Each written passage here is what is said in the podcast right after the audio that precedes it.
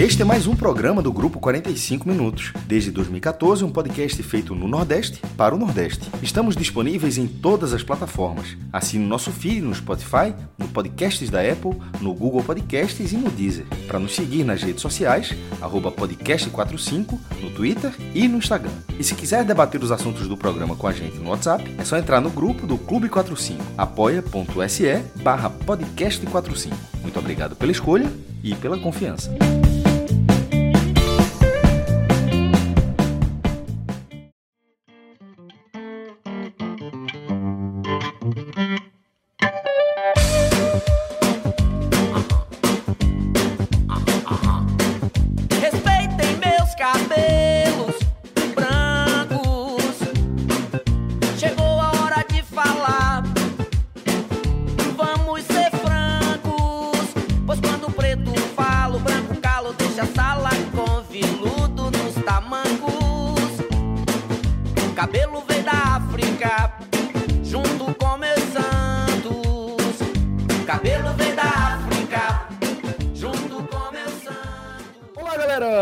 Começando mais um Agamenon. Não é a primeira vez que a gente começa com Chico César aqui no nosso programa.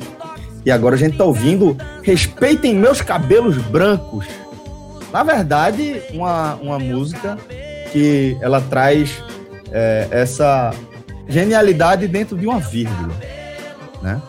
Que tem uma vírgula ali entre cabelos e brancos que é uma música que não pede respeito à experiência, não pede respeito à idade, né? pede respeito a uma etnia, pede respeito a uma multiplicidade de culturas, de ancestralidade e pede respeito contra uma etnia que é opressora há séculos e séculos. Respeitem meus cabelos, vírgula, brancos, chegou a hora de falar. Vamos ser francos, pois quando um preto fala, o branco cala ou deixa a sala com veludo nos tamancos. Se eu quero pichain, deixa. Se eu quero enrolar, deixa. Se eu quero colorir, deixa. Se eu quero assanhar, deixa. Deixa a madeixa balançar é um desabafo, é um testemunho, é um grito de Chico César, né? É um dos gênios da música contemporânea, da música regional, da música popular brasileira. Um gênio que fala sobre raízes, que fala sobre identidade e que, mais uma vez, está mostrando aí como grandes obras, grandes reflexões, músicas, composições como essa, elas não envelhecem, né? E que nesse caso é uma tristeza não envelhecer, né? A gente podia estar tá falando de um retrato de um Brasil que ficou para trás. Entanto, a gente está falando de um Brasil cada vez mais atual, né? Onde, é, para deixar claro aqui o vínculo, a partir de um reality show dentro da maior emissora de televisão do país, uma das maiores emissoras de televisão do mundo, em seu horário nobre, trouxe um debate ao vivaço, né, uma lição, é, quando João, um dos participantes do Big Brother Brasil, sua edição 2021 aí, ele diz um basta, né, com toda a categoria, com toda a elegância, a quem é, expõe ali um racismo estrutural que faz parte de quem nós somos, faz parte da sociedade que a gente construiu. E é por isso que é fundamental que eventos como esse eles provoquem reflexões, né, que vão para além do debate ali nas redes sociais, reflexões sobre o que a gente pensa, quais são os nossos parâmetros, o que a gente tem por humor, e como isso pode afetar, infligir dor física, psicológica, sofrimento a um grupo tão grande, a um grupo que já é historicamente tão perseguido, tão sofrido aqui no Brasil. Eu quero pichain, deixa.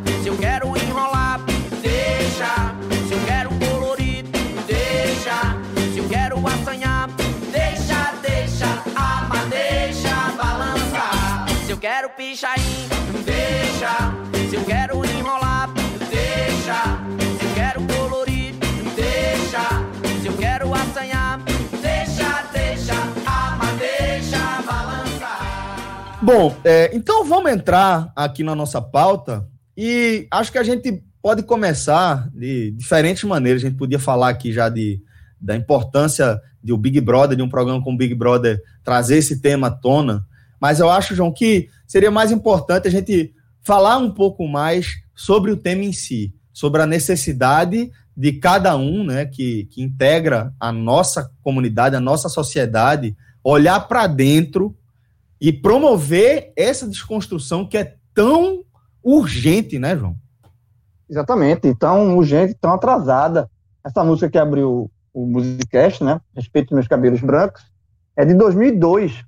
E é um tema, como você falou, continua atual, em 2021. E eu lembro quando a música foi lançada, eu tive um impacto pela genialidade e pela. Porque, veja só, essa questão da desconstrução do racismo estrutural, ela é contínua, tá? Ela é. Mas importante que ela continue e que as pessoas entendam isso. Porque é, eu já fui racista, é, já fiz piada, já. Assim, é, é porque faz parte da, do, da, de uma geração, né?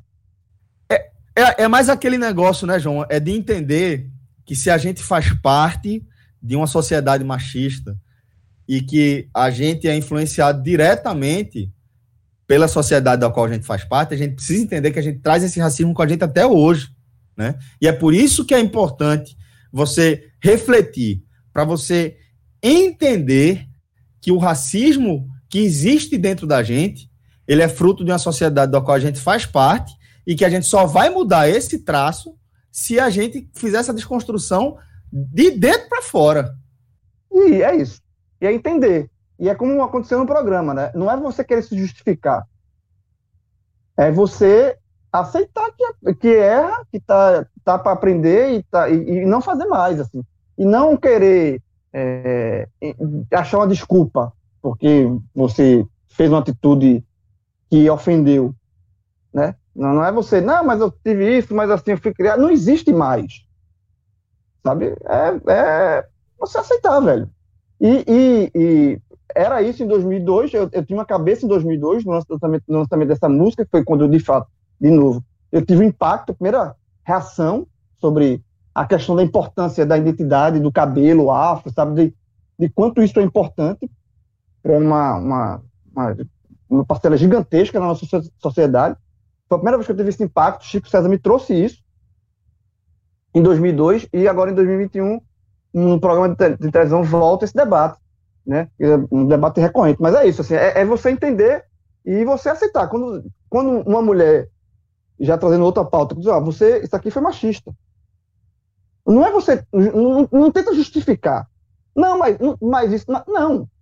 É, aceita, reflete e muda, sabe? Porque é uma transição que ainda vai levar algum tempo na sociedade, porque é uma carga histórica gigantesca, mas se cada um aceitar que, que e, os erros e as reflexões e procurar é, é, é, você dentro de si mesmo procurar fazer essas, essas mudanças, essas reflexões, um dia, quem sabe, a gente tem uma sociedade menos não racista. Né? É, João, eu acho que a sociedade avança a cada a cada mudança, sabe? Na sua, na minha, na de Celso, na de Cássio, na de Rodolfo, depois de participar de um programa de televisão, com do porte e do, da repercussão que tem um, um Big Brother.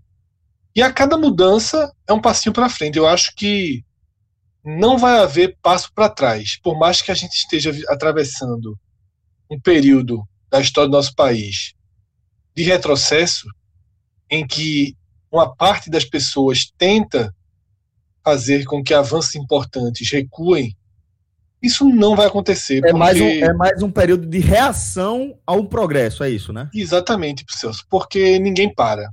Tá? Existem ondas que simplesmente não podem ser paradas. E não serão. Porque as pessoas que estão por trás dessa onda não aceitam mais voltar. Por, por pior que possa se tornar o, o, a consequência disso, de movimentos sociais, de ruas pegando fogo, Se tiver que ser, vai ser. Mas voltar atrás não vai voltar. Isso para mim é absolutamente claro, porque o tempo se impõe. A era que a gente vive se impõe e não há espaço algum para retrocesso. Eu acho que nesse, nesse primeiro assunto, antes de mergulhar no que aconteceu enquanto programa de televisão diante dos nossos olhos, da sua importância, até para que a gente esteja aqui debatendo esse assunto, né? Então, a ramificação de tudo que aconteceu de segunda até essa quarta, quando a gente está gravando no Big Brother, tudo isso tem um peso, mas é um debate em que nós quatro, homens brancos, né, privilegiados, e todo mundo já, já nos conhece bem, a gente tem essa vantagem de, de falar para um público que é, eu diria que acho que talvez por programa a gente tenha um, dois, três, dez novos ouvintes, né, enquanto milhares são ouvintes que nos acompanham há tantos anos. O que a gente pode fazer aqui é reconhecer como a gente foi racista desde quando a gente era criança, nós éramos crianças racistas, muito racistas. Né? A gente é, nós éramos crianças muito racistas, muito. Talvez tenhamos. Não, total, total. Eu vou ficar só no racismo aqui porque é o tema. É o tema, tá Mas certo. nós éramos é, é, é, crianças assim capazes de fazer todas as atrocidades. Isso dá uma vergonha tão grande. A vergonha faz parte do processo, mas dá uma vergonha tão grande porque é, tipo, você tá retratando criança e assim, Rodolfo naquela idade, não, mas meu cabelo também é ruim, ou seja, mesmo com toda explicação, com, mesmo, Thiago Leifert falando pro cara com tudo acontecendo, aí o cara levou pro mesmo, mesmo argumento, não, mas meu cabelo também é ruim. Assim, ele simplesmente não entendeu, tá ligado? Então, assim, é muito, é muito difícil. E, e você, na hora que você lembra da gente, enquanto criança, a vergonha existe mesmo, mesmo nessa idade, pô, porque é como o João falou, o João foi muito direto. Eu fui racista, não tem como não ter sido. É, é, é, é muito triste, isso é muito, é, muito vergonhoso. Mas assim, tentar ser completamente diferente disso não é, não é, não é só obrigação legal, é, um papel, é uma questão é, muito acima disso, na verdade, é uma questão moral. De ser uma pessoa melhor, de, ter, de, de, de evoluir, pô, de não ficar sujeito àquilo. Então, até, desculpa até ter interrompido, voltando a você, mas quando hora que falou criança, batesse num ponto específico, que realmente foi, não tem como dizer como, que não foi. É, é, é muito vergonhoso isso. É, na hora, e cada vez que se evolui, essa vergonha fica maior. Porque é, nós éramos. Vez, é. Cada vez você se sente mais errado. Porque você, você era errado. E você vai enxergando de, de forma tão evidente o quanto era, era um absurdo aquilo. É, nós éramos crianças, assim, capazes, como eu estava dizendo, de dizer todas as atrocidades do mundo. Tá? Não, não de fazer, não, não, não de chegar no, no em agredir, mas com as palavras todas, todas, né? Já teve um Agamenon que a gente falava de músicas machistas e, e a gente citava as músicas do Camisa de Vênus, né, que eram muito consumidas, pelo menos para minha geração ali com 9, 10, 11 anos, né, que tinha Beth e que tinha Silvia Piranha e a, e a irmã de um, de um dos nossos amigos chamava Silvia. Meu irmão era todo dia cantando essa música pro cara, né, para que o para perrear, para constranger e assim éramos crianças dessa forma. Né? Piada de negro absolutamente recorrente, constante. Né? E quando você é criança em relação ao racismo, eu acho que fica muito nessa questão do humor. Só que enraizado ali dentro tem muito mais coisa. Enraizado ali dentro tem muito mais coisa. Né? De, de segurança, de várias outras questões que vai que vão sendo realmente enraizadas na, no, na nossa cabeça. Eu acho que nós fomos crianças muito racistas, nós fomos adolescentes racistas, nós fomos jovens trazendo um pouco de racismo estrutural, nós nos tornamos adultos ainda carregando né, um, pedaços dessa raiz de racismo estrutural que a gente tenha, e agora, depois de velhos, de ter que ter lido muito, ouvido muito, assistido muito e aberto muito a nossa mente para que isso realmente entrasse, muitas vezes sem você entender 100%, mas você entende 90% e os 10% você se obriga a aceitar sem entender, se for o caso. Eu acho que a gente está num caminho de, no dia que a gente cometer, no dia que a gente falhar e cometer, se eventualmente acontecer um ato de um racismo estrutural, a gente saiba na hora o que fez, saiba Exato. na hora onde é errou. É exatamente isso. Exatamente e saiba isso. na hora. Perfeito. perfeito. É, e saiba na hora então. pedir desculpa. É, exatamente. Porque, é, Vamos jogar um real aqui? No, já faz, há muito tempo não acontece porque uma hora se aprende. É, no playoff, lá no passado, no passado, o que era o playoff? Era tipo um jogo de ida, um jogo de volta, se tivesse em caso de igualdade, forçava um terceiro jogo. Esse jogo era conhecido como a negra. Era absolutamente comum falar dessa forma. Só que é uma forma completamente equivocada. E nunca mais se utilizou essa forma. É o, jogo, é o, terceiro jogo, é o jogo decisivo. E, e, algumas vezes a gente aqui falou, não, vai ser a negra. Aí a gente, como tava, era uma gravação, a gente falava, não, pô, hum, tá errado, bora refazer isso aí, não é? Porque até uma hora que simplesmente não sai mais, porque você aprende. Como a palavra denegrir. Isso. E quando, quando você também usa já aconteceu. a palavra também já, a gente já falou que já voltou a gravação para tirar essa palavra. Exatamente. Porque é escapole. Porque a gente aprendeu assim, e a gente tá na bagagem, tá na nossa bagagem cultural de aprendizado de anos. Eu tenho 40 anos, pô. 41. tenho 41 anos, então assim, é, é, tá na minha bagagem, velho. De vez em quando a gente escapole, mas na hora que escapole, hoje, automaticamente, a gente fala, tá errado. Vamos corrigir isso aqui, tá errado. Não, não, essa palavra não se usa mais. Então isso também é aprendizado. Aquele, aquele, aquele caso, João, da, da Champions League, né, do, foi da Champions, do, do quarto árbitro? Foi, é, foi acho que foi, né? League, foi. Aquele caso, ele talvez tenha sido minha última aula. Minha última aula, assim, meu, meu último conteúdo novo e que eu já vivi algo depois, não que eu falei, mas que eu vi uma pessoa fazendo e naquele mesmo momento eu identifiquei que é justamente não apontar a pessoa pela cor, né? Eu estava no ambiente, eu estava no ambiente que tinha um negro. E nesse dia esse negro estava de laranja assim, aquela camisa laranja, meu velho, que não existia melhor forma de, marca de texto, marca texto. exatamente, marca não existiria melhor forma de apontar para direcionar algo, dizer, meu irmão, o cara de camisa laranja, pô. Tá entendendo? Uhum. E aí, nessa coisa, o cara foi falar, falou, não, ali o negro. Que é mais ou menos o que aconteceu no caso. Eu distingo mais, Fred. Isso Exatamente. é, que é, é aí é. que mora. É, é, a gente entender que aquilo o distingue, o diferencia mais. E é, é, é aí, nessa camada tão subjetiva e que pra gente é meio invisível, é que a gente tem que trabalhar a reflexão, a desconstrução. É aí, é nesse ponto aí que você trouxe, nessa, nesse exemplo prático que eu achei perfeito. Então, eu acho que tem, dos aprendizados recentes, porque esse do Big Brother dessa semana já estava assimilado. Até porque o Big Brother de 2020 né, teve um Foi momento. Isso, né? Teve um momento. Babu, né? Os últimos é, três, Fred. O de, o de 19 teve uma, uma vencedura completamente controversa e eu uso a palavra controvérsia pra, até para me resguardar, obviamente. É, o, o, de 2020, Babu não ter sido finalista é um absurdo.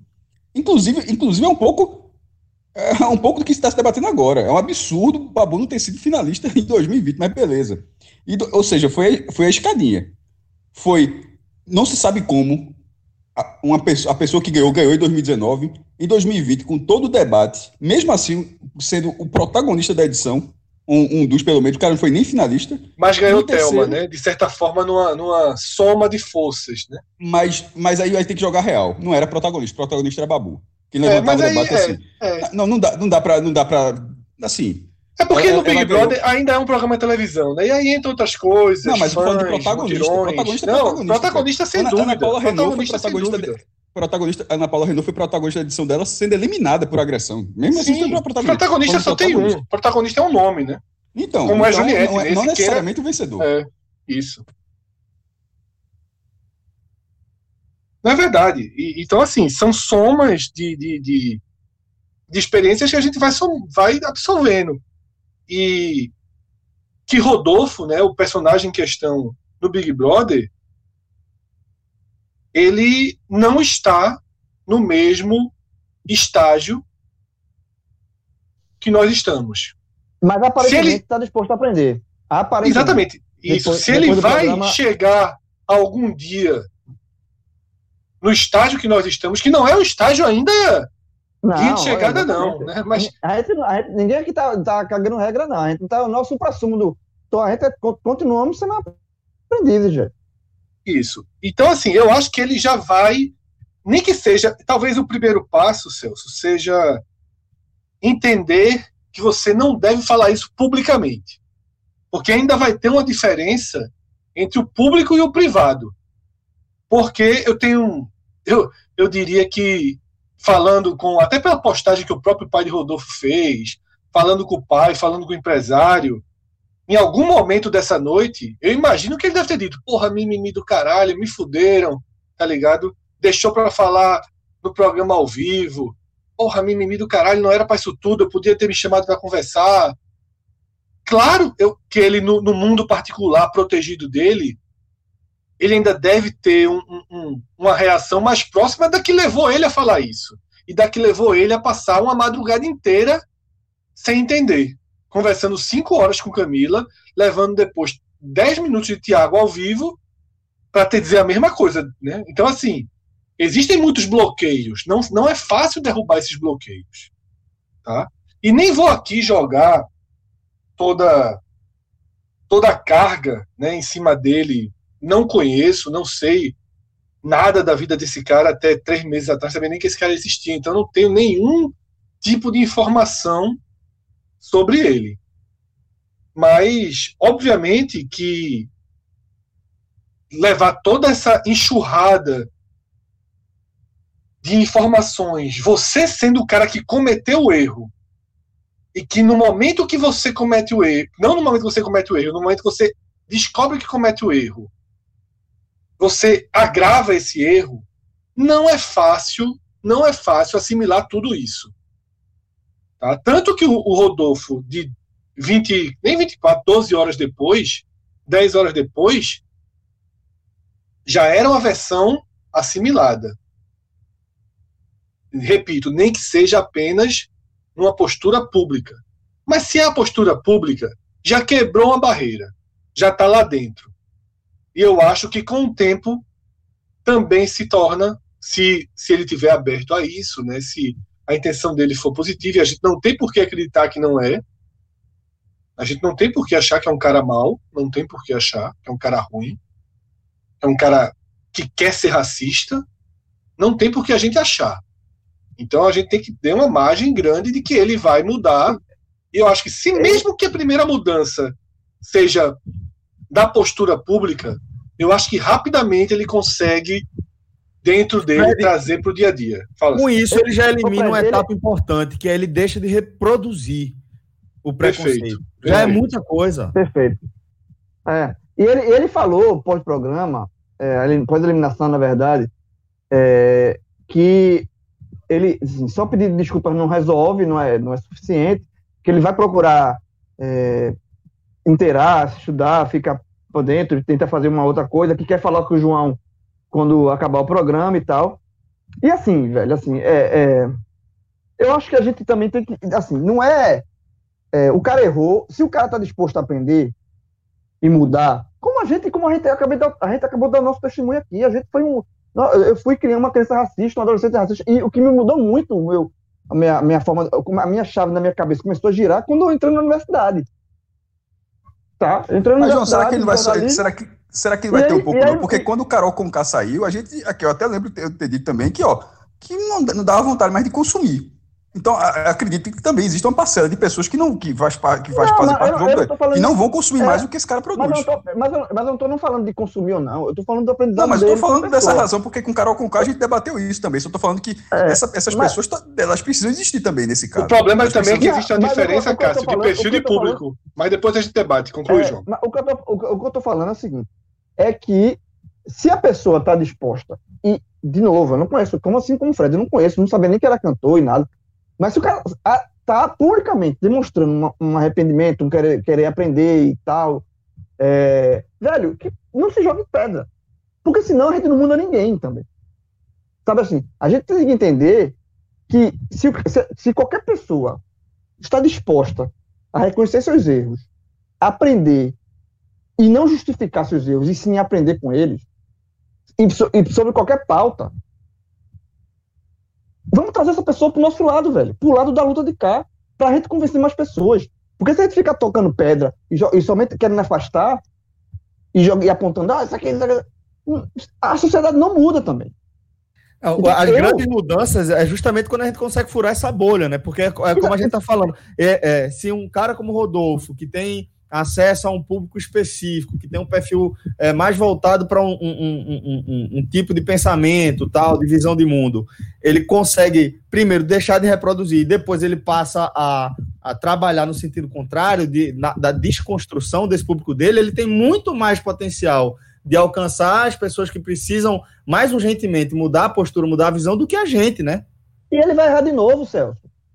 E errar Porque a gente vai errar de novo. Gente, exatamente. E assim, como o Fred falou, ele, ele tinha uma, uma é, visão, né? De, assim, que não, que não é, falar do cabelo de, de João não, não ofenderia e tal.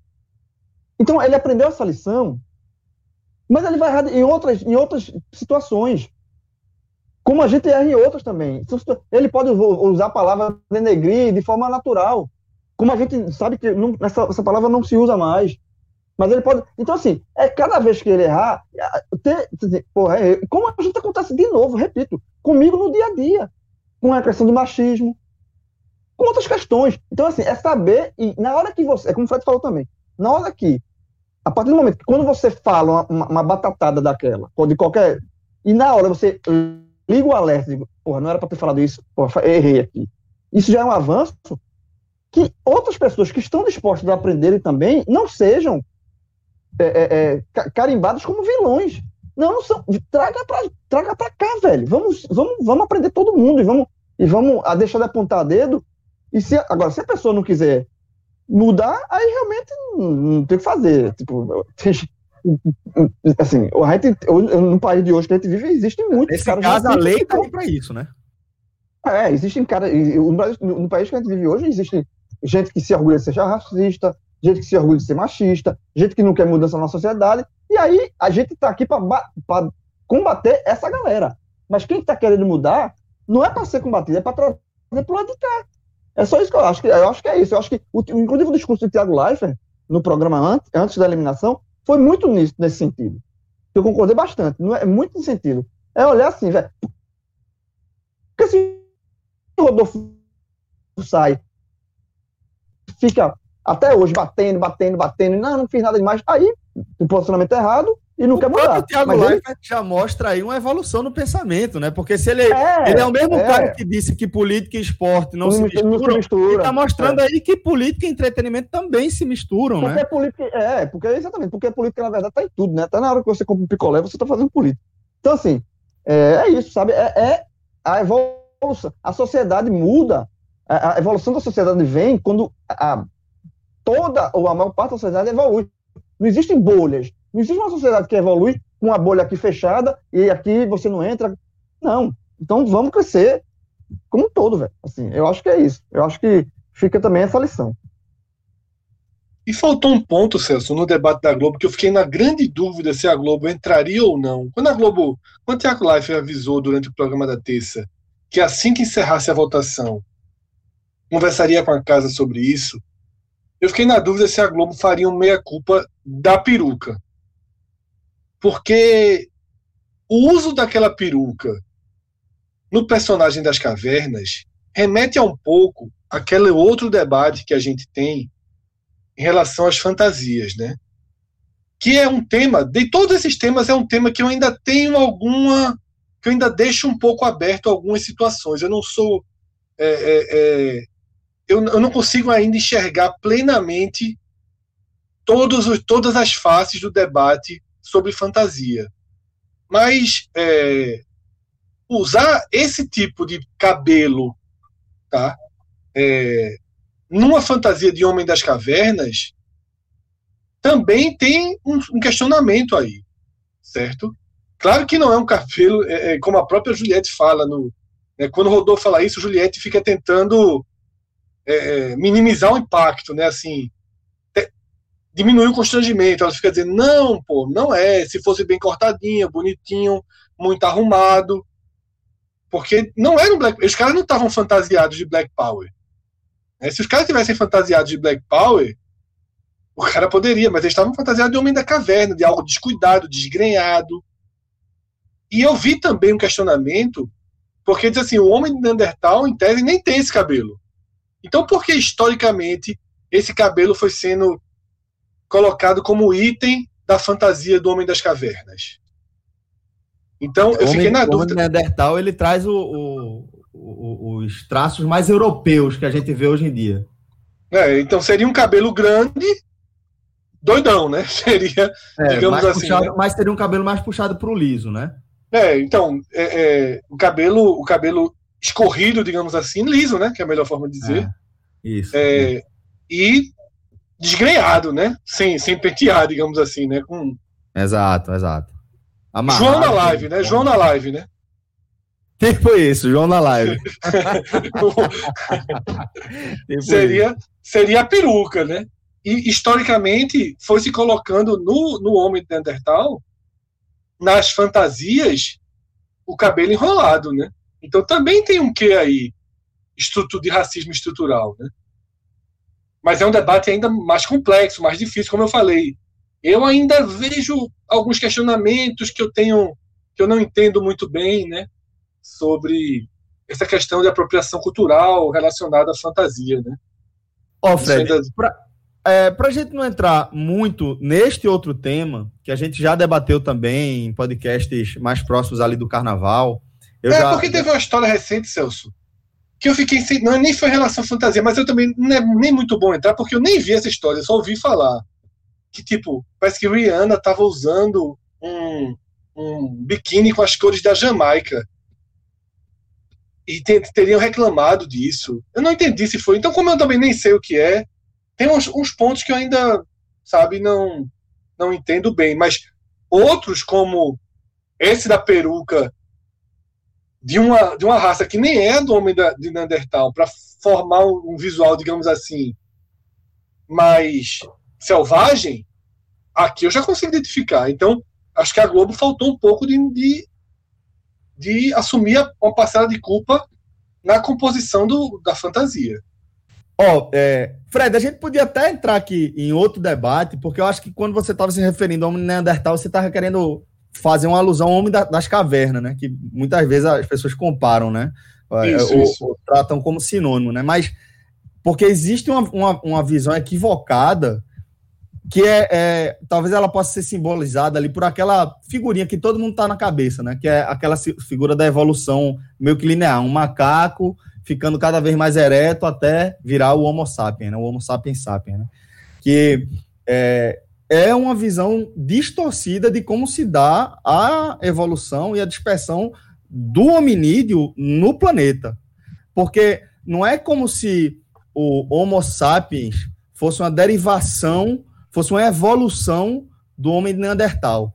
Na verdade, tem uma série de hominídeos que habitam o planeta de forma é, contemporânea, sendo o Homo sapiens uma das mais é, é, distribuídas, melhor distribuídas por todo o planeta. O Homem Neandertal é um grupo que ele vai ficar isolado mais na Europa, por isso que ele traz, ele vai, pelo cruzamento, ele vai trazer é, esse, essa herança genética mais ligada ao visual europeu, que é o cabelo ruivo, as sardas, a pele mais branca.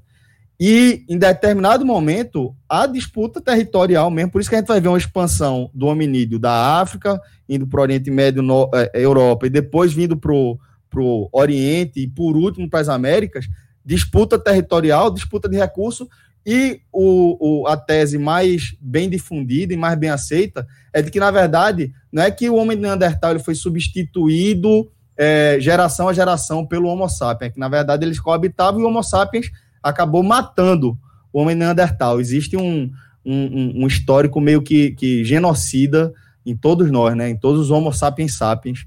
Mas aí a gente já, já entraria para outro debate e ia, ia viajar demais quando, na verdade, a gente estava tratando de outras questões. Isso é, é Unicast, meu jovem. Isso é Unicast. História, história natural, história. A antropologia. É, é, antropologia. Antropologia. Isso aí não é do primeiro semestre, não, viu? Não, isso aí é. Veja só. Não. Isso aí é, isso aí é, isso aí é, é lá para não, essa, aula, essa aula, quando começa, o professor já fala: ó, aquela semana passada que a gente falou aquela apostila, dando conta é, disso. Total. Isso, isso aí não é do zero, não. não. Inclusive, não, enquanto, enquanto o Celso palestrava aí de forma impressionante, eu me lembrei de um comentário de ontem. Eu tenho que dar razão aqui a Maurício Torpe, né, um ouvinte nosso. Porque no auge ali do Big Brother, eu escrevi simplesmente o seguinte no Twitter: Que programa do caralho. O cara veio assim e falou: É um programa do caralho é H-Menon, porra. tenho, tenho, tenho que concordar, porra. Depois disso daqui. Não tem Google que, que de, não tem Google que Thiago Life joga dessa. Não joga nunca. Sei não, aqui é aula, mesmo aula, Unicast. Thiago Life, eu acho que Thiago Life foi bem ontem, mas quando ele começou com a história do careca, eu disse, jovem, esse caminho vai dar certo não. Vendei minha piada, né, mestre? Eu, meu irmão, eu, eu, fiquei, eu já fui lá, botei, botei a mão no queixo, fui subindo assim, né? Porque você vai cobrindo foi, o rosto. Vai, cara, foi todo mundo, foi todo mundo. A mão tava no queixo, foi subindo o rosto. Não, não, jovem, faz isso não. Ré, ré, ré, pega, pega, pega, pega, pega essa ré aí, recua, recua. Recua, recua, jovem. Aí, aí ele, mas ele costurou bem, mas quando começou, disse, não tava fazendo o menor sentido. Disse, não, não, não é por aí não, irmão, não é por aí. Vou aproveitar esse gancho, vou aproveitar esse gancho para trazer a pauta é, a, a, pauta de volta aqui para o nosso debate, né? deixar o Unicast de lado e trazer o, o a pauta é, principal do nosso programa, é, que é justamente o fato de este tema ter vindo à tona e toda a discussão que segue aí é, o, o, o, episódio lá do Big Brother, ele, part, ele acontece justamente porque a Globo é o canhão, porque o Big Brother voltou a ser esse fenômeno de audiência que é, mostrando aí, alcançando recordes de, de audiência, e, e traz isso, como eu destaquei agora há pouco, furando várias bolhas, né? Traz o debate para dentro de toda a rede social, de todo o perfil, virou o assunto é, que, que, dominou todas as discussões em, em, nos mais diversos níveis, né? É, isso é importante. Isso é importante. Eu acho que o Big Brother é, traz, e trouxe assim de, de, uma forma, um debate importante, mas de uma forma natural. Não deixa, eu ler, uma, deixa eu ler uma, uma tweetada aqui, João. Deixa eu ler uma tweetada aqui de Cássio Cardoso, companheiro Cássio Cardoso.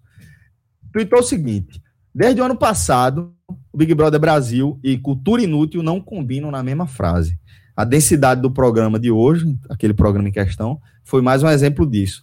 É, eu acho que é por aí que você está querendo, tá querendo é, falar. Mas, né? mas, mas é uma duas coisas. Eu acho que tem muita cultura inútil também, tem divertimento, tem, tem tudo. É, é um programa de televisão. Mas também traz pautas interessantes. E assim, o, essa pauta, como aconteceu ano passado também, em várias pautas na temática do racismo, é, né, essa ela veio de forma natural, digamos assim. Não foi uma coisa imposta, porque era um problema deste Big Brother no início. Né? Lembra de Lumena, de todo aquele negócio, que era uma coisa que estava. É, abriu uma brechinha aqui, aí Lumena apontava o dedo, já queria fazer uma, abrir um debate, uma coisa, numa forçação de barra. E estava falso, estava tava suando um, chato, ruim, e a própria Lumena sofreu com isso terminou sendo eliminada. Porque estava uma coisa, estava uma forçação. Era, a, a, as primeiras semanas era o medo da, do cancelamento, tinha tudo, qualquer coisinha que você abrisse uma brecha assim e girava. E nesse caso do, de João e de Rodolfo, veio de forma natural. Veio de um, de um racismo estrutural de Rodolfo, ele falou, de fato, eu não acho que ele não falou para magoar, para constranger nem nada, ele falou da, baseado no, na, no racismo que ele tem dentro dele, que ele não sabe que tem, como a gente já debateu aqui na primeira parte do programa, mas que está disposto a aprender. É, e aí, essa, essa veio natural. Então, assim, e, e do, da forma como ela veio, e da forma como, no dia da eliminação, porque ela veio em dois programas de grande audiência, né? dois dias de grande audiência. O dia da, da reunião do condomínio, né, do jogo da discórdia, né, que é na segunda-feira, que a Globo conseguiu transformar a segunda-feira nos dias mais importantes do BBB, a audiência gigantesca, e principalmente na eliminação, que é a, terça-feira, que é esse sim é o de maior audiência. E na, na, na segunda-feira veio com o João falando, né, dando desabafo dele, e na, e na terça-feira na eliminação, antes da eliminação, com esse discurso de Thiago Leifert. Então, assim, eu acho que foi, é muito importante, porque é uma pauta que entra num programa que é assistido por todo mundo, de várias camadas, várias classes sociais, de, do país inteiro, sabe? E, e pessoas que, de uma forma ou de outra, podem ter sido tocadas pela primeira vez para abrir os olhos para este tema específico. Pessoas que sofrem esse tipo de preconceito e, hum, e, e, ficam caladas e não tem como reagir, sabe? Ou pessoas que fazem esse tipo de preconceito, que fazem esse tipo de brincadeira e que numa hora pode ter, pô, realmente, porra, eu sou um babaca, porque não tem nada de falar do cabelo de, de ninguém, não tem nada de falar do corpo de ninguém. Então, assim, eu acho que esse tipo de, de canal de, de, de informação, de enxurrada de informação no programa de tamanho audiência, é óbvio que vai ter gente que vai achar mimimi, é óbvio que vai ter gente para discordar, óbvio, óbvio que vai ter. Mas também vai ter uma parcela de pessoas, e eu acredito que tenha, uma parcela de pessoas que, ao assistir o programa de ontem e o de segunda-feira, e quando esse tema tomou, tomou o volume que tomou, as pessoas podem se sentirem tocadas, sabe? E as pessoas podem dizer, porra, por que eu tenho que tirar, falar do cabelo de fulana? Por que eu tenho que falar do cabelo de ciclano? Por que eu tenho que falar, tirar onda com, sabe? Por que eu tenho que, por que eu tenho que ter, ser babaca desse jeito? Eu posso mudar, eu posso refletir. Então, eu acho que esse tipo de programa é muito legal, porque ele, ele, é, ele vai, atingir uma galera que, por outras, outras questões, não tem esse nível de debate. Não, esse tipo de debate, de informação, de, de, de, de, de é, é, ser cutucado, não chega, sabe? não chega. Por, por, falta de interesse ou por falta de oportunidade. Então, o, o, como o Big Brother chega para todo mundo, eu acho que foi muito importante. Eu acho que, é, é, quando se falou, até tuitei isso, quando se falou que era o, a, a Globo vendesse Big Brother como o Big dos Bigs, né? Pelo, pela, pelos participantes. E finalmente ele está sendo. Porque é, ele, o, a, a, o posicionamento de João na segunda-feira, eu acho que um, um dos momentos mais marcantes do, da história do, do, do, Big Brother, e já, já virou uma marca já virou um dos episódios mais marcantes da história do programa, de um programa de audiência tão gigantesco. Talvez então, da TV brasileira, legal. João. Talvez é. da TV brasileira. Aquele momento e o programa da, da terça, juntos, eles formam um capítulo importante da TV brasileira. Uma virada de chave. Sabe? Ele Isso. Pode, pode ter sido o gatilho, né? Falando na moda. Passei a virada de chave de muita coisa, velho. Irmão, e entre um, eles. Um lance daquele, com entre 40 e 45 pontos de audiência, é óbvio que é histórico, pô. Tipo, aquilo, aquilo foi falado basicamente para todo mundo que tava com a televisão ligada, pô. A, meu irmão, a, a audiência tava 45 para Globo no Rio de Janeiro, 5 para Record, que era o segundo lugar, pô.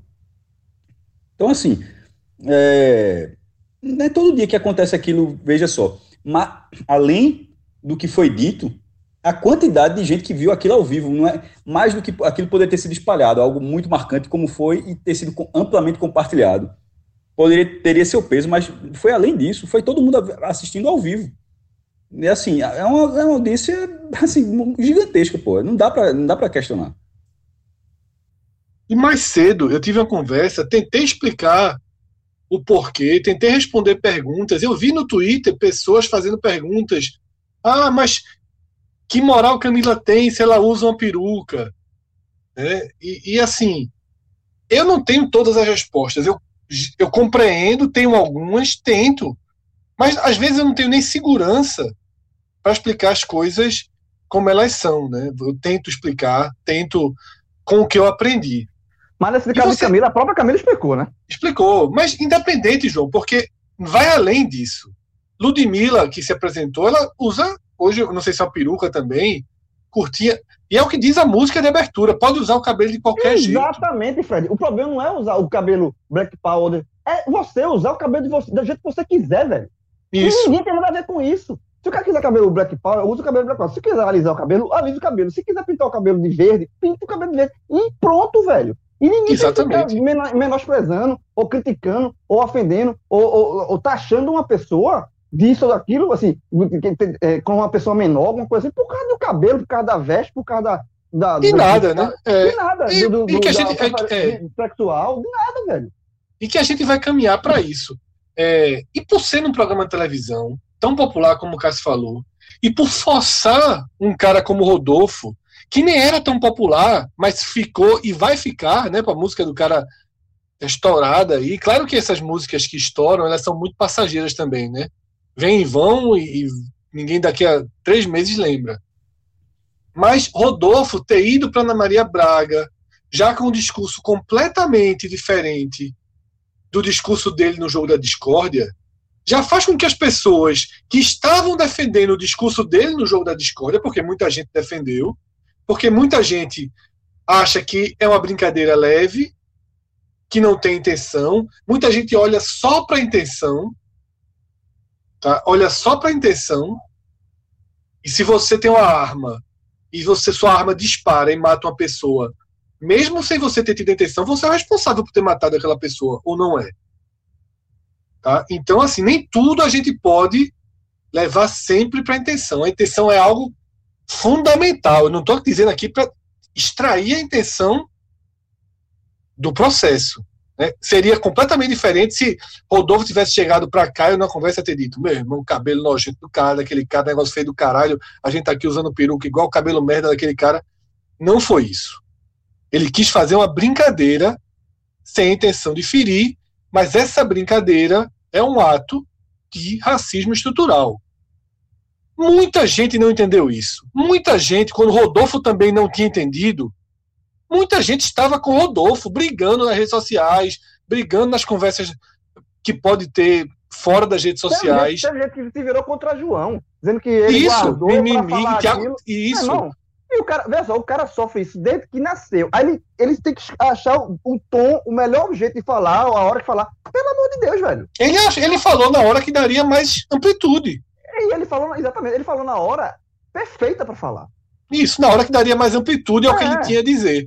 E assim, aí na, nesse, essas mesmas pessoas que estavam ali fechadas com o Rodolfo assistiram na quarta de manhã Rodolfo mudar o discurso. Qual o valor disso? Qual o valor disso para a sociedade? A gente tem que valorizar. A gente tem que valorizar. Claro que Ana Maria Braga não tem os mesmos 40 pontos de ontem, mas ecoa. Está nas redes sociais, vira matéria, ecoa. Rodolfo já não segurou o Rodolfo, que tirou o boné logo depois de Tiago Life explicar tudo de novo a ele, dizer, mas meu cabelo, e levou outro fora, nem completou a frase, Rodolfo nunca mais vai fazer isso. Ou pelo menos a gente espera. E isso já tem um poder multiplicador muito grande. Tá? Eu vejo algumas pessoas indo na contramão de não aceitar que o Big Brother seja um estandarte, uma bandeira para esse tipo de coisa. Eu entendo mas, assim, essas pessoas precisam ter noção de que você não força alcance. Se você pegar é, e convidar Jamila Ribeiro para conversa com o Bial e ela passar tudo isso de forma com muito mais propriedade, muito mais conhecimento, vai ter audiência de três pontos.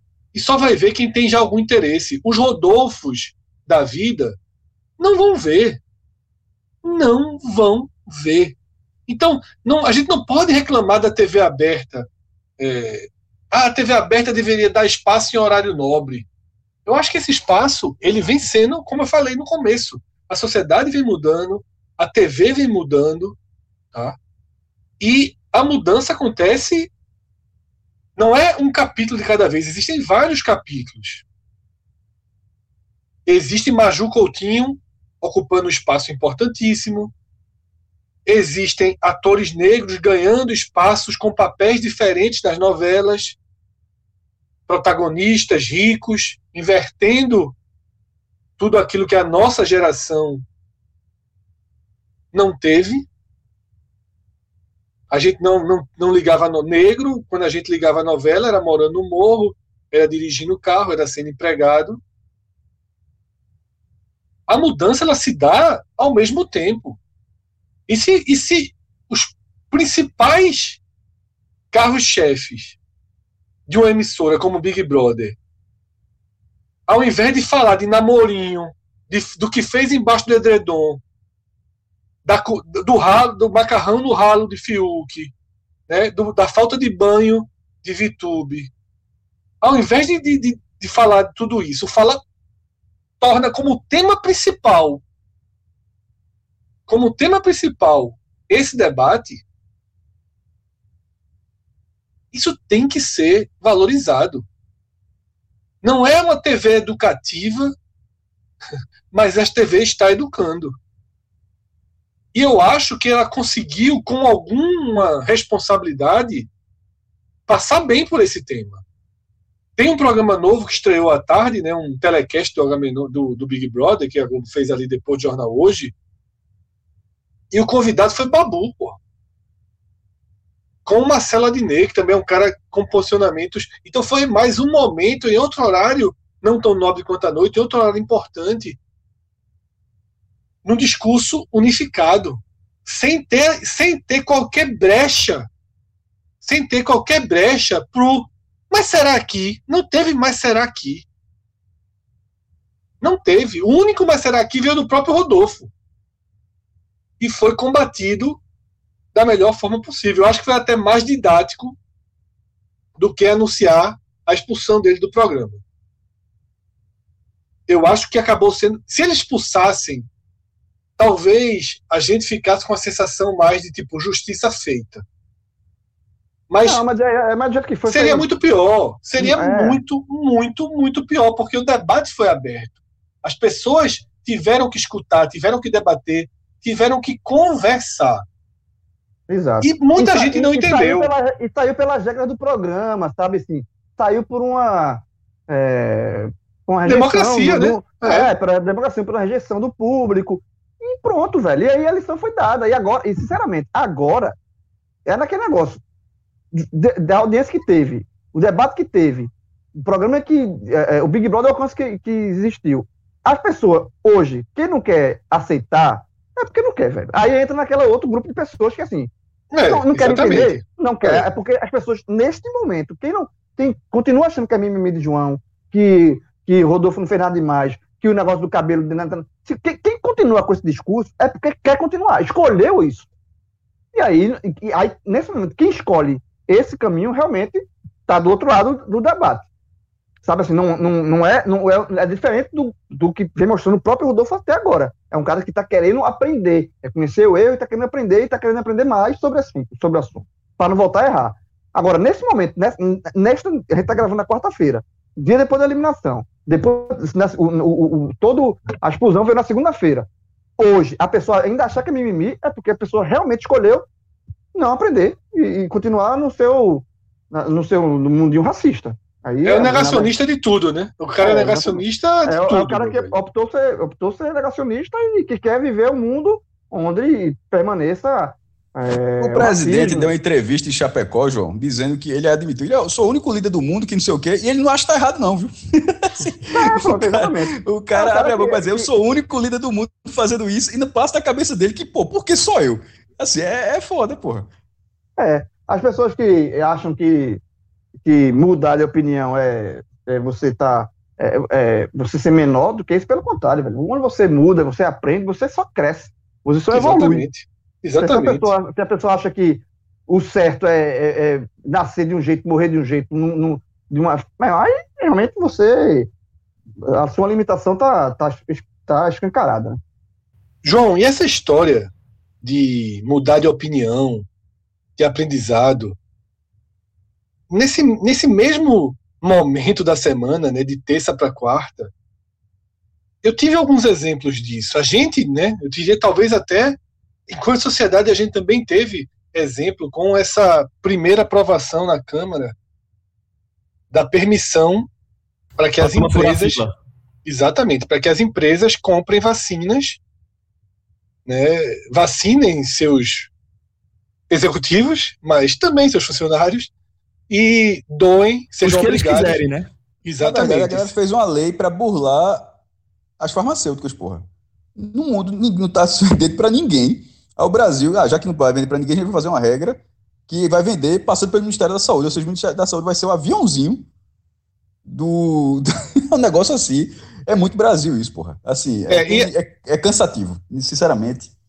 Então, aí, tentando resumir, né, já, já Cássio e Celso já, já foram mais ao ponto. Empresas brasileiras estão muito perto de terem autorização para comprarem vacina no exterior, vacinarem seus, os funcionários que eles quiserem e são obrigados a dar, né, bote algumas aspas, a mesma quantidade de vacina para o SUS. Mas, como o Cássio também acabou de falar, o próprio governo é que tem que fazer esse meio de campo. É, teve, quando eu estou falando esse debate de mudar de opinião, eu ontem dei RT na lista né, dos deputados pernambucanos, de como votaram, dizendo se listinha para guardar, e também o vídeo absurdo né, de Marília Reis, que ela oficialmente foi abstenção, mas o vídeo deixa claro que ela, na verdade, é a favor. Né? Ela acho que só não teve coragem de ficar eternizada ali com o sim. Ela Porque tinha que vídeo... atender a demanda do, do grupo político que ela se aliou, né? né? E assim, é, é, muita gente também apareceu para dizer: não, porra, como é que você é contra a vacina? Como é que você é contra trazer mais vacina para o país? O próprio Daniel Coelho estava dando alguns pitis no Twitter nesse sentido, porque estava sendo muito criticado. Pô, mas aí, aí Daniel Coelho, com todo respeito, ele está falando para uma parcela que, assim, que ele julga ser absurdamente ignorante, meu irmão. No nível. É, chega. Eu, eu, li, mas eu, fico, eu escrevi duas vezes esse nome, meu irmão. E estava de saco cheio, aí disse, posso até responder depois. Que eu disse, porra, meu irmão, o cara tá, ele tá falando como se todo mundo fosse ignorante, pô. Ignorante no sentido é... de não ter conhecimento. Assim, é, um, é, uma, é uma justificativa risível, pô. Risível. E aí, é, e aí para algumas pessoas que vieram me abordar, dizendo, porra, algumas eu tentava explicar, Outras, como eu já, o cara já entrava com muita grosseria, eu já devolvia também na mesma grosseria, né? E hoje, agora, um pouco antes da gente gravar Menon, um cara que tem um, um ícone do escudo náutico, Pedro, ele veio contra-argumentar, eu expliquei por quê, ele fez uma, uma nova argumentação, eu expliquei de novo, e a última mensagem dele foi dizendo que mudou de ideia e concordou com meus argumentos e que, de fato, é inócua, né? a decisão. E é isso, mudar de opinião. Quando eu tive acesso pela primeira vez lá atrás a essa possibilidade, passou por minha cabeça dizer: ó, oh, porra, mais vacina, velho, deixa vir mesmo. Só que basta você buscar um mínimo de informação, um mínimo, um mínimo, um mínimo. Que você vai entender que nesse caso é só furar fila, como disse Celso, né, Celso? É só furar fila. Não existe nada que as empresas que essas empresas possam fazer para trazer mais vacina para o Brasil. Nada, Fred. Nada. O, nada. Problema, o problema mundial não é porque que não tem é, é, quem entregue as vacinas que foram produzidas pelas farmacêuticas para a população, não. Não é velho. O que não tem é vacina suficiente para todo mundo.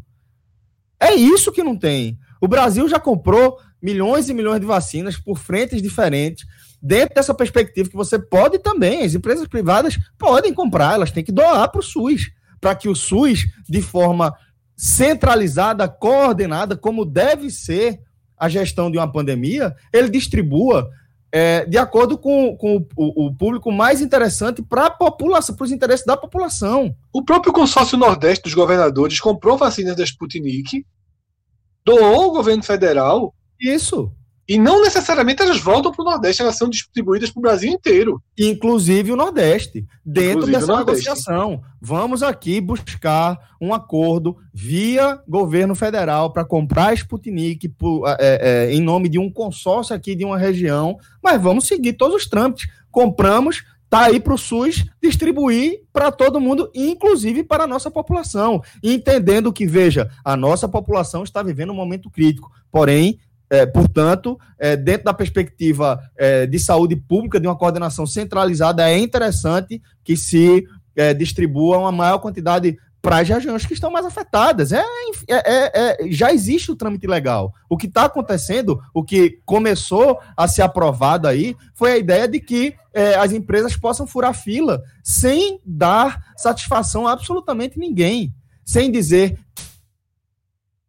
é, é, imunizados em que ordem, com que, com que ordem Tem de preferência. Né? Ah, velho, então assim, o que está acontecendo, como o Cássio falou, nenhuma farmacêutica do mundo está vendendo para é, é, a rede privada ainda. Nenhuma. Nenhuma. Todos os contratos que estão sendo celebrados são entre governos, estados e os laboratórios. Até por conta das garantias que as farmacêuticas precisam exigir para vender a quantidade de, de, de, vacinas que estão sendo vencidas, vendidas. Então, assim, é, é muito importante que a gente entenda o que está acontecendo de verdade. O que é que está acontecendo de verdade? O que está acontecendo de verdade é que a classe política, como sempre, está atendendo os interesses de quem banca a classe política, de quem banca os projetos dos políticos. É isso que a gente está vendo. E isso tem que ficar claro, porque o custo disso tem que vir na forma da rejeição na eleição. É isso que a gente tem que ver. É isso que tem que ser cobrado. É, e assim, é, é, é questão de, de você não respeitar as prioridades, pô. É você. É aquele negócio. É, no Brasil de, de hoje, a gente tem que defender o óbvio, pô. Cansa defender o óbvio, às vezes. Assim, é, não, é um negócio. Você pensar, assim, questão de. E aí você dá uma, uma camada é, é, aparentemente que tá tudo bem, que é o certo de, das empresas comprarem as vacinas e tal, que é distribuir vacina, vende essa embalagem bonitinha, mas na verdade é o que você falou. É furar fila. E as pessoas que e, e, as pessoas que mais demandam nesse momento de vacinas seguem esperando as vacinas. Isso, assim, é uma coisa. O Brasil, assim, é, há muito tempo, é, é, é, a gente tem a obrigação quase que diária de defender o óbvio. Porque o óbvio no Brasil é só no Brasil que o óbvio não é óbvio. No resto do mundo é. Mas no Brasil é diferente. No Brasil existe o mundo, existe o Brasil. Nessa questão da, da Covid. Existe um mundo que trata a Covid de um jeito, que tá... e o Brasil é uma coisa à parte, assim, é, um, é, um, é uma bolha à parte, não por acaso está essa tragédia. Gente está vivendo essa tragédia. Pois é. É. Fred, eu queria agora pedir para a gente entrar no nosso Google Trends para tocar nossa pauta aqui. Tudo em ordem aí? Tudo em ordem, vamos lá. Bota a vinheta, Marcelo.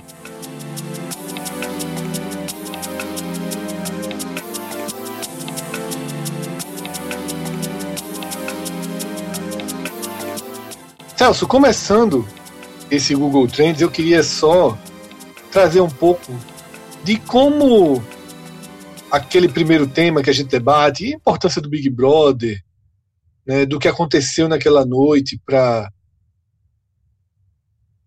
para que a sociedade tente se informar melhor, teve um dos temas procurados que me chama muita atenção. Tiago Leifert citou Infiltrado na Clã. E o fato de Tiago ter citado Infiltrado na Clã fez com que o filme tenha disparado nas buscas. Filmaço, filmaço, por sinal, filmaço. As pessoas tentando procurar onde assistir o filme indicado por por Spike, Thiago. Spike né? Lee, né? Filme, filme de Spike Lee. Sim, o filme de Spike Lee, né? Concorreu ao Oscar, acho que duas ou três edições atrás. Há, dois anos atrás, é, é, exatamente. E, e... é importante, tá vendo as pessoas. Primeiro, é, é, o primeiro que viu aqui foi Cássio, né, Cássio? Tu viu esse filme, depois eu fui ver, o procurar esse filme já quando está no, no Telecine, mas é importante de fato, Fred, as pessoas procurarem né, informação. Mostra, mostra um pouco dessa influência positiva, né? Exato. É, no Twitter também surgiu a, a, busca por Black Power, acabou não aparecendo aqui no Google, eu achava que ia aparecer e, e não apareceu, mas pelo menos ficou registrado né, a, a influência aí infiltrado na clã e além de vários outros temas, né? O mais procurado nesse momento por exemplo, é Batom de Cereja, né, que é o, o hit de Rodolfo, né, que também foi falado. Né? Quem não conhecia acabou conhecendo porque em todas as entrevistas que ele deu, em todas as entrevistas que ele deu, ele citou, né? Os, pergun- é, os entrevistadores citar, também é, citaram a música. Citaram que a música está em primeiro lugar na, nas buscas e tal, de, de, de audições e tal. A música tá estourada no Brasil, né? E uma outra consequência, Celso, eu queria até perguntar a você, que talvez tenha uma, uma possa responder de forma melhor. O nome de Sônia Abrão, nesse momento, é um dos mais buscados do país, no Google. Porque ela vestiu uma peruca, né, de Black Power, para comentar esse tema. E aí é um debate sobre a questão da apropriação, né? Porque Isso. ela tem sido muito criticada por ter tratado esse tema, ter colocado a peruca para tratar o tema. Eu não vi exatamente o que é que ela falou, vou procurar aqui para ver se eu encontro a lógica, alguma lógica dela ter vestido, mas ela tem sido muito criticada e é um dos destaques aqui do Google Trends por enquanto. É, Fred, eu acho que mais do que um caso de apropriação cultural aí, é um caso de, de lugar de fala, né? Ali. Eu acho que é mais um caso de, de é, deixar é, as pessoas que, que sofrem os preconceitos falarem com suas próprias vozes sobre isso, é não, não tomar é, o, o, lugar no debate público que deveria estar sendo ocupado por outras pessoas. É esse, Fred, é um dos conceitos, para ser franco aqui, como a gente sempre costuma ser, esse é um dos, dos conceitos é, mais delicados para minha compreensão. É onde eu transito é, sobre qual deve ser meu papel na propagação dessa cultura de desconstrução dos nossos vários preconceitos. Não é nem o caso especificamente de Sônia Abrão, né? Porque Sônia Abrão, é, pela foto, é, não sei, ficou um negócio meio deboche, um negócio meio que surfar na onda. Talvez... É, foi, deboche não foi, não, foi surfar na onda. É, eu acho que. Porque ela, ela cita homenagens que outros que estavam fazendo, como Elza Soares, né, que estavam postando. Aí, de fato é o caso aí do lugar de fala. Então, é... e, ela, e ela quis surfar na onda, obviamente isso. também, né? Isso, isso. Quis surfar na onda, e é por isso que eu estou falando, mais do que apropriação em si, é, é mais uma questão de lugar de fala, né? É, é uma questão de deixar as pessoas que são é, as principais vítimas das injustiças que estão sendo é, debatidas ali pela sociedade, que elas mesmas falem. É hora de jogar a luz nelas, né? Exatamente, e não de puxar é. a luz para você, entendeu? Você já tem luz demais o tempo inteiro. É, mais, é meio que esse o conceito em torno desse debate, dessa polêmica. Pra, aí o que eu estava falando, desculpa, João, em relação a, a, a para mim ser delicado, de, de, que, que eu acho, eu tenho dificuldade para compreender o tema como um todo, é como nós que representamos é, na prática os opressores, como a gente deve fazer para colaborar nessa desconstrução. Então, que eu tenho feito no momento é, é tentar entender isso um pouco melhor, inclusive com pessoas dos mais diversos movimentos que representam aí as, os interesses das minorias.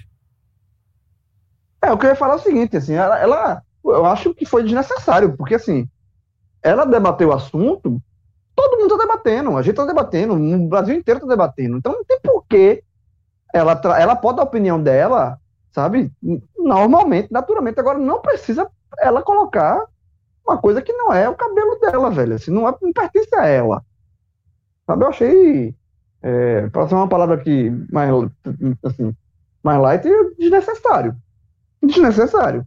Ela podia muito bem dar a opinião dela a respeito do que é, é um programa de televisão. Ela é, Abrão é, trabalha com isso há muitos anos, né? Que ela fica comentando os programas de televisão, né? Ela, ela é de uma emissora e, e passa o, a, o, tempo todo né, é, é, comentando o programa de outra, é, outra, emissora. Mas, enfim, ela faz isso há, vários anos, há décadas.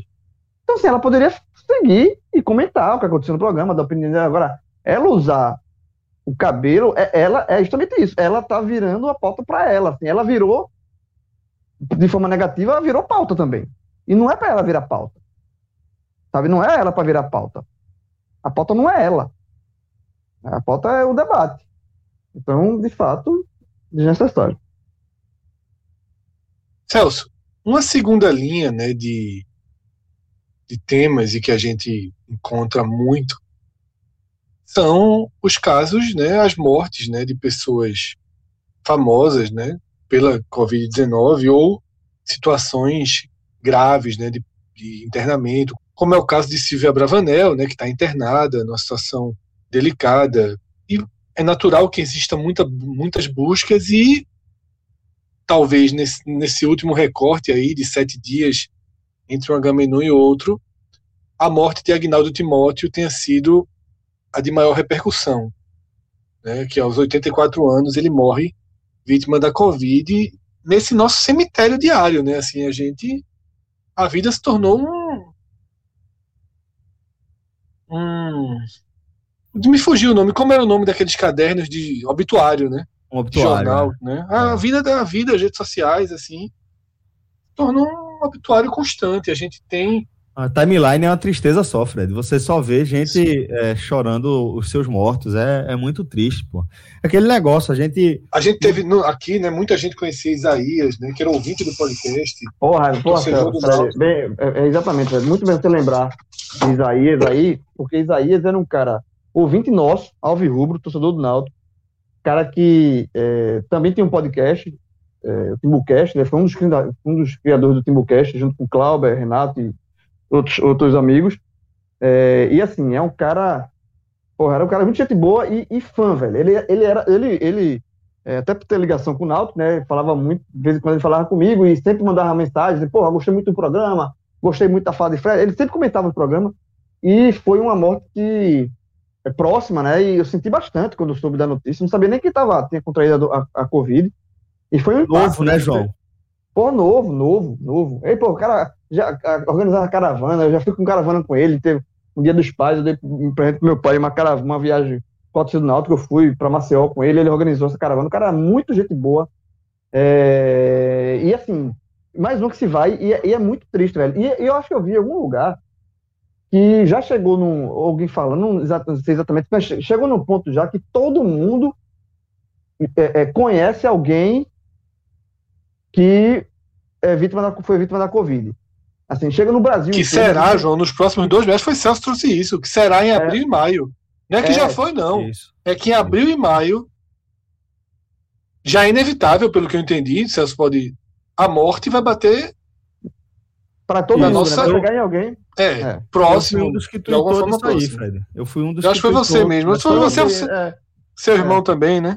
É, é, não sei se eu, eu retuitei ele, mas eu retuitei algum fio que estava tratando disso, porque é exatamente isso, Fred. Na prática, é muito duro para a gente, porque a gente vai se habituando com os números devagarzinho, em doses homeopáticas, sofrendo um pouquinho a mais cada dia, a ponto de a gente não perceber quão absurdo é o cenário que a gente se encontra.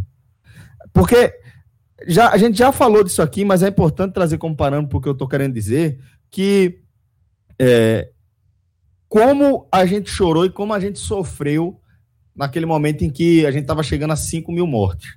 E hoje isso é basicamente a realidade diária do Brasil. O que, o que a gente está vendo é uma aceleração muito grave da necessidade de atualização de ajuste dos parâmetros que a gente usa para tentar alertar as pessoas que começou, a primeira pessoa que eu vi foi você falando é, de, de aviões, né? Que depois acabou sendo uma métrica bem comum. Ó, caíram dois aviões, três aviões, quatro aviões. Depois passou para atentados terroristas, sendo o, do World Trade Center em 2001, o mais recente e o mais é, é, é, que chamou mais a atenção das pessoas. E na prática, a gente já consegue, no Brasil, comparar, a gente já consegue, não, a gente já precisa, no Brasil, comparar a nossa realidade com parâmetros da Segunda Guerra Mundial. E não estou falando da Força Expedicionária Brasileira, não. Aí a gente tem que cruzar o oceano e ir para a Iugoslávia. Porque a Iugoslávia, todo o período da Segunda Guerra Mundial, perdeu um número assustador de 350 mil militares. Certo? Um, um país que estava ali no centro da, da do, do, do, debate geopolítico que provocou ali a, a Segunda Guerra, né? que forneceu, sei lá, na, casa dos milhões de, de militares, em sua maioria jovens, uma geração inteira aí de repente. E em, em todo o período da guerra, perdeu 350 mil militares. Pessoas que estão, vejam só, de baioneta ali na ponta do fuzil e trocando tiro com outros milhões de jovens por uma disputa geopolítica, trocando tiro de fuzil, morteiro, bombardeio de caça, que foi um, um, um dos piores pesadelos, é está entre os maiores traumas dos veteranos da Segunda Guerra, é o barulho dos bombardeios, seja dos obuseiros da, da, das, dos, dos, grupos de artilharia ou dos próprios aviões, né, os bombardeiros aéreos. E essas pessoas morreram ao longo de toda a Segunda Guerra. Em um ano no Brasil, a gente perdeu a mesma quantidade de militares que a Yugoslávia perdeu. É muito grave. E, a, e o problema é que não, não é que a gente está tá falando disso olhando no momento em que a gente está desacelerando. Porque não é. A gente continua acelerando. E eu vou lembrar algo que a gente já falou também no começo da pandemia. As medidas que a gente toma, a gente tem que pensar que não é como se você estivesse freando um carro, não. Nem um caminhão. É como se você estivesse freando um navio. Você começa o processo para segurar o navio e ele vai parar, às vezes, quilômetros depois. A gente está acelerando no momento em que a gente já está vivendo um cenário completamente absurdo. Então, daqui a pouco, a gente vai estar tá se comparando aos piores números da maior tragédia da humanidade, que é a Segunda Guerra. A gente vai chegar para quanto? Para na casa dos milhões que foram soldados chineses que morreram, é, 10 milhões de, de, de, soldados soviéticos que morreram, a gente vai caminhar para onde? Porque se a gente não mudar a forma como a gente vem administrando a pandemia, é para aí que a gente vai. Basta olhar o nosso próprio passado. Como a gente chorava 5 mil mortes ao todo, e agora a gente está meio semi-anestesiado com quase 5 mil mortes por dia, né? É isso, isso é, já falei em outros programas, é o que mais. É a única coisa que eu não esperava, né? Entre, na verdade, a única não, não esperava nada disso, né? Mas eu não consigo entender como a gente vive nessa nesse misto de obituário e roleta russa, né? Porque é obituário, mas a gente também tá na. Tá, também somos é, vulneráveis, né? Somos extremamente vulneráveis. Então eu não sei como é que a gente vive. Tá? E, e, não sei como a gente normalizou, mas é o que o Celso falou. É dor, tragédia, em doses homeopáticas, mas crescentes e repetidas, né? Passa a ser parte da sua rotina. Exatamente, passa a ser parte da sua o rotina. O ser humano, é? ele, é ele é capaz, e a gente talvez sempre soube, soubesse disso, mas o ser humano é capaz de se adaptar às mais alucinantes situações, as mais inacreditáveis. É... Enfim, mas é isso, e a gente. É, assim, é, quando é. A, assim, é como. Eu fazer uma comparação, não sei se é das mais corretas a fazer, mas assim. É como você tem um, um parente familiar que está no hospital há muito tempo, um ano, seis meses, e ele vai piorando e piorando. E quando ele, ele veio a falecer, você sentiu aquela dor o tempo todo, e quando ele falece, você, sabe, você sente a dor, mas ela foi diluída. Quando você perde alguém de forma abrupta, é uma dor mais impactante, você sofre aquele impacto. E eu acho que mais ou menos é o que está acontecendo com, com, esse, o nosso momento com a Covid aqui no Brasil. É, é, é verdade. É, vai, o, homeopático vai, vai é, 3 mil, 4 mil, são números que assustam, mas você já está tão, tá, está um ano nisso, que você consegue, você lamenta, você sente dor, mas você não sente impacto. Por isso que quando no começo da pandemia, que vinham os primeiros nomes é lá atrás, né, na Itália, 800 mortos, é, aquilo ali impactava muito, porque era a primeira vez, você disse, como é que, como é que pode, porra, 800 pessoas morreram de uma vez só? Como é de certa pode? forma, a gente sabia, lá no fundo, lá Exatamente, no fundo, por mais que a gente tivesse né? esperança, a gente sabia que chegaria aqui e seria muito pior. Exatamente. Então, quando você tem o primeiro impacto da justiça, é, é como, é, é como eu falei, assim, é você perder um parente de, uma, de um acidente, uma tragédia, assim, de uma hora para outra, assassinado, alguma coisa assim. Aí você leva, tem aquele impacto muito forte. Quando você vai perdendo um parente que está há muito tempo hospitalizado, você sente a dor, mas ela é diluída. E hoje o Brasil está com um monte de, nessa situação, de estar tá diluindo a sua dor e, sem, agora, sem detalhe, sem perspectiva de melhora. Isso é que é mais, é mais angustiante. Porque foram 4 mil por dia, daqui a pouco chega a 5 mil. Daqui a pouco chega a 6 mil, e aí? É como se você tu vai parar como? Quando é que a gente vai parar isso? Vai morrer todo mundo? A gente não vê uma solução, não vê uma luz no fim do túnel. Isso é muito triste. Fred, é, tem mais alguma coisa aí no Google Trends ou já posso girar a pauta aqui para um assunto que a gente precisa debater? Celso, pode girar a pauta porque alguns outros temas né, foram muito buscados, já ficaram um pouquinho para trás, né, que a gente sempre sabe, as mensagens de, de Páscoa, de ressurreição, né, já ficaram um pouco para trás, a gente está gravando na quarta-feira, mas sempre gera uma busca muito grande, né? as pessoas em busca de mensagem, de imagens, e, e foi outro tema muito, muito buscado. Né? No mais, ficou tudo muito dentro da, do que se tornou, digamos assim, o dia a dia das buscas, né? que é Big Brother, na verdade, em outra ordem, né? futebol, Big Brother, os temas relacionados à Covid-19, e aí você vai desde o auxílio, a questão da vacinação, as vítimas, as doenças. Isso, basicamente, Celso, toma conta de 80%, às vezes 90% das buscas do dia, e sobram é, é, detalhes muito, muito.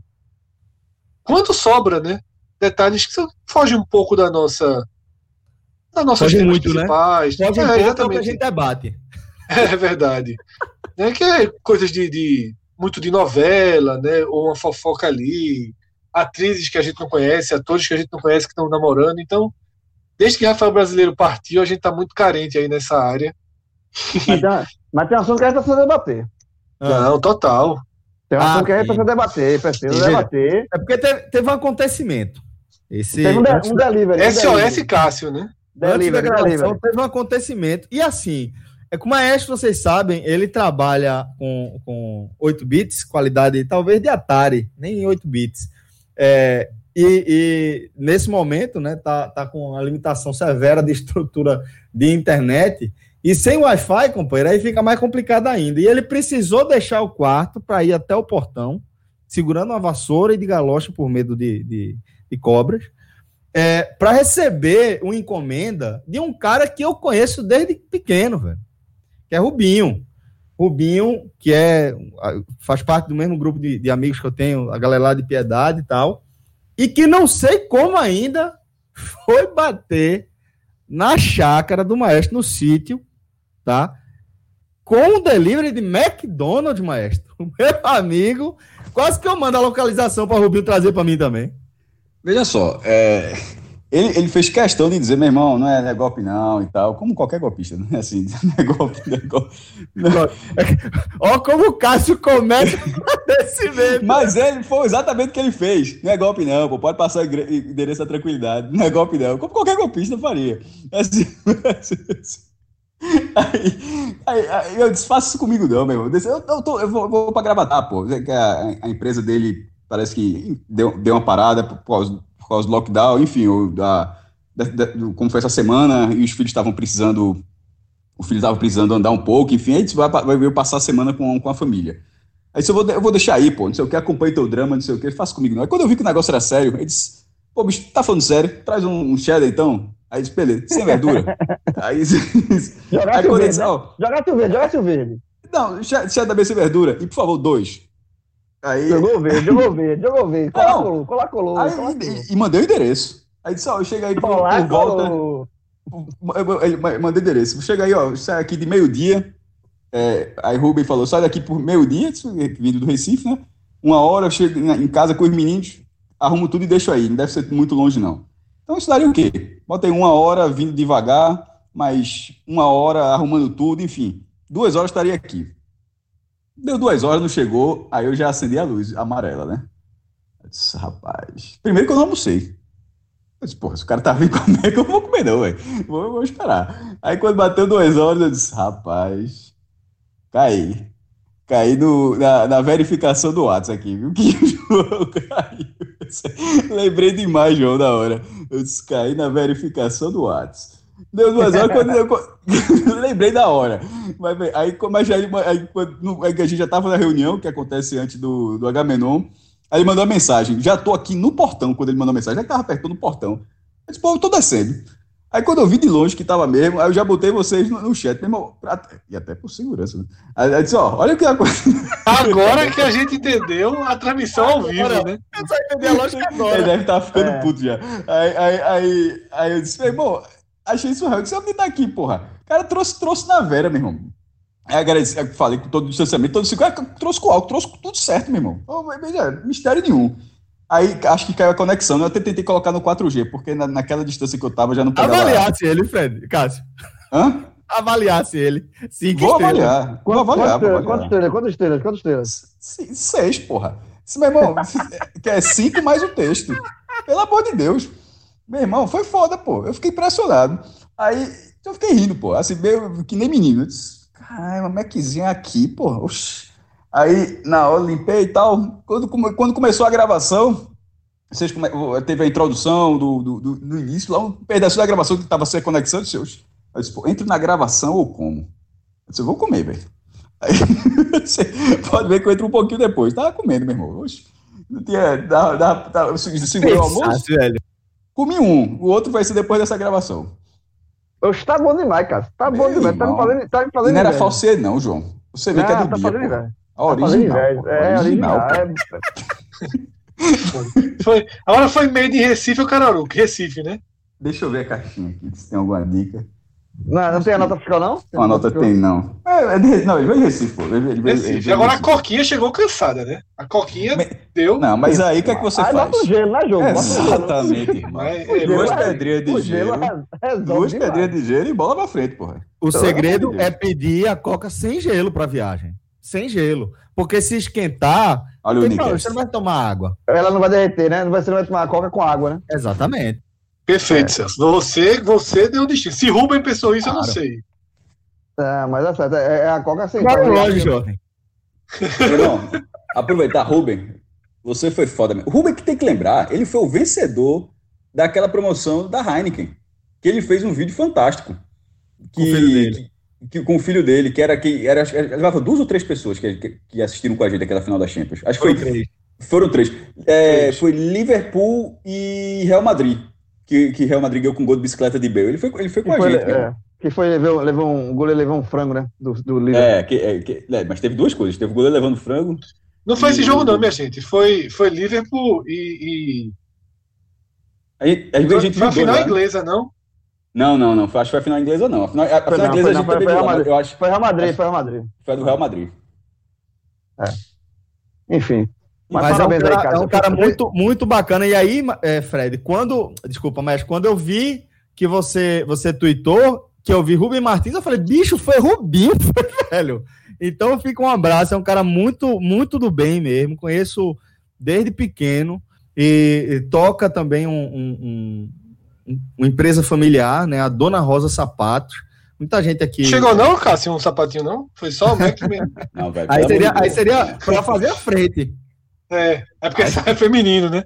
É, feminino. Dona Rosa, a Dona Rosa faz sapatos femininos. Mas fica a sugestão aí também pra turma, né? Vamos, vamos dar moral também pra, pra, pra turma lá de Rubinho. Dona Rosa. Ou seja, Sapato. quem levar Mac pra cá, Mac pra Cássio ganha um, um abraço, né? Um, um amor. Pode trazer pra gente também, viu? Se achar mais perto.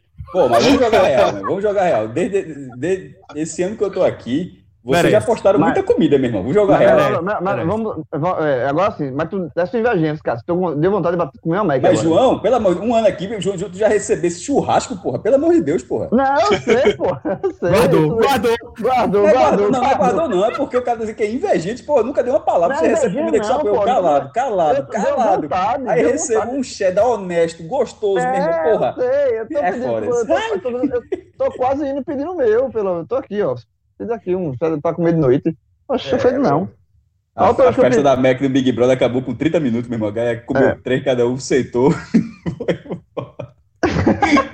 Foi. Entupiu de Mac e panturrou então, acabou, acabou, a festa. Acabou a festa, acabou a festa. É, Maczinha. Tá, eu já te falei, né, que o Peugeotzinho tomou um banho de, de Coca-Cola, né? Dia desse, né, por causa da Mac, né? Isso é pra dizer que limpou ou não? Eu não entendi. Não, tá lá, tá, tá sujo, tá limpando não. Ele tá, tá, tá dando feedback aí sobre seu patrimônio, mestre. É, porra. Os caras Vou ter que declarar essa merda de novo nesse ano. De novo.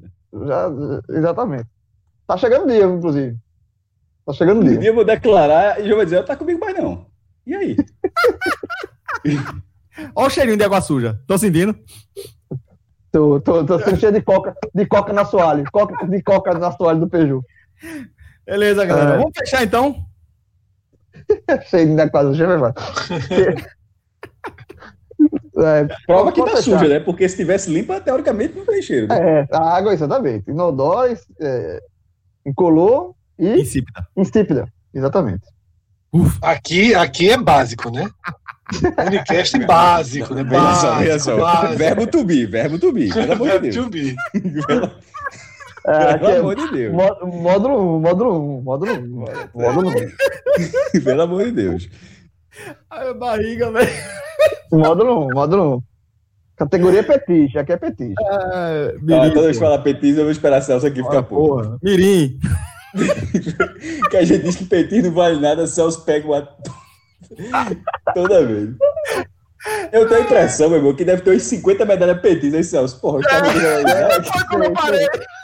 É, campeão, campeão pernambucano. Arrastou o Petis. A gente toda vez ah, bota pra lascar do Petis, porra. Subiu pro Júnior. Subiu pro Júnior. Pior que, pior que eu pegava mais medalha como Mirim, como Petis. Já subiu, foi subiu pro Júnior, ó. Subiu pro Júnior, lascou. É Petis. Aí subiu pro Mirim e Júnior, acabou. Não, pra mim, pra mim, a minha melhor categoria foi no Mirim. No Petis já foi. A, a galera começou a ficar grande demais, pô, pra mim. Aí não deu mais, não. Eu fui na resistência.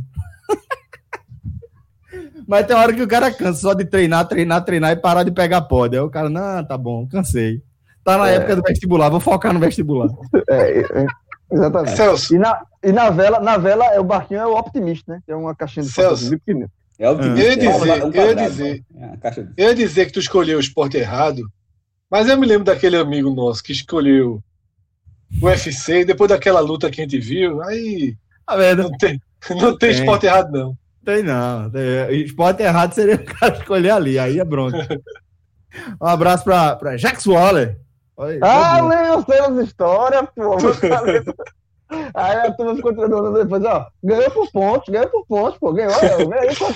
Porque assim, eu vou, na, na época eu jogava tênis, né? Então eu vou, eu tal, toma, toma um 6-0 no campeonato, problema nenhum, pô. O cara volta o time é... nenhum, não. O cara volta desmoralizado, vai escutar Isso, um resenha é. galera, mas passa. É.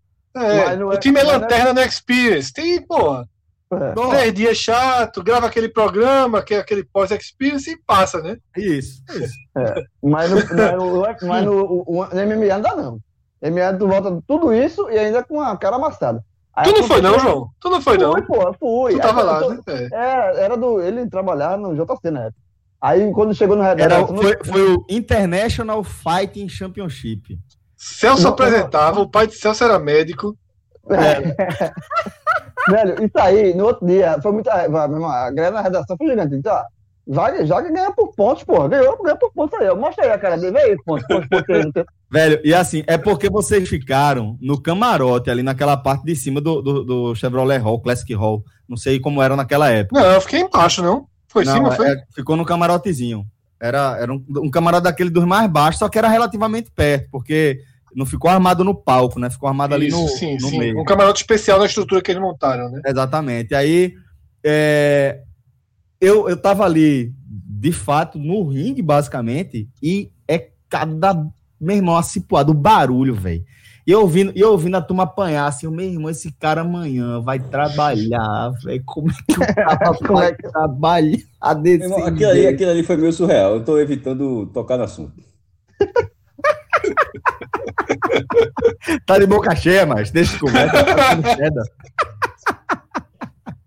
Olha a demora. tá, ah, tá se engasgando Foi um monstro, Celso, agora. Foi um monstro. Tá Maria, passa coca, passa coca, passa coca, coca, coca, coca, coca. Passei a procuração. Vocês falam por mim sobre o assunto aí. Ai, galera, vamos embora. Vamos fechar mais um H-Menon, agradecendo a todo mundo aqui pela resenha. Valeu, maestro, valeu, Fred, valeu, João, valeu, Marcelo, que está aqui na edição de áudio do nosso programa. E principalmente, muito obrigado a você pela audiência. Forte abraço. Até a próxima, galera. Valeu. Tchau, tchau.